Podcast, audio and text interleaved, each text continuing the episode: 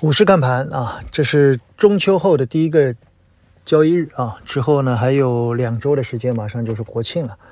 呃，从整个市场的表现来看，由于周末的社融数据应该说略好于预期啊，虽然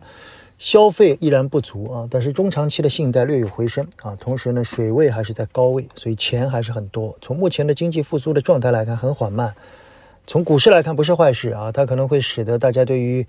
流动性的预期一直能持续到。这个年底啊，不过从盘面来看，在八月份以后，明显的变得更均衡了啊。其实这个均衡已经有接近一个月的时间。我们在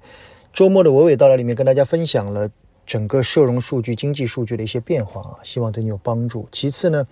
我们在最近开始更多的对于价值类的品种开始做一些关注啊。同时，如果不出意外，我们在国庆前后，今年的价值班也正式要开启，我觉得是时机了，时机很不错。呃，从整个价值品种来看，在慢慢的复苏啊，银、房、家啊，我们在周中的时候会跟大家聊一下。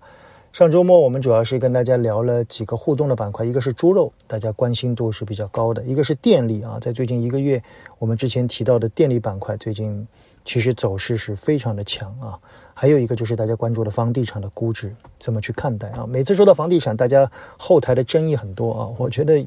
很正常啊，也挺好的啊。我以前。谈到过投资中的应然和实然的问题啊，我觉得大家可以借鉴，也可以跳出自己的思维再去看一看，好吧？更多的内容我们在娓娓道来里面与大家分享了，仅供参考，谢谢大家。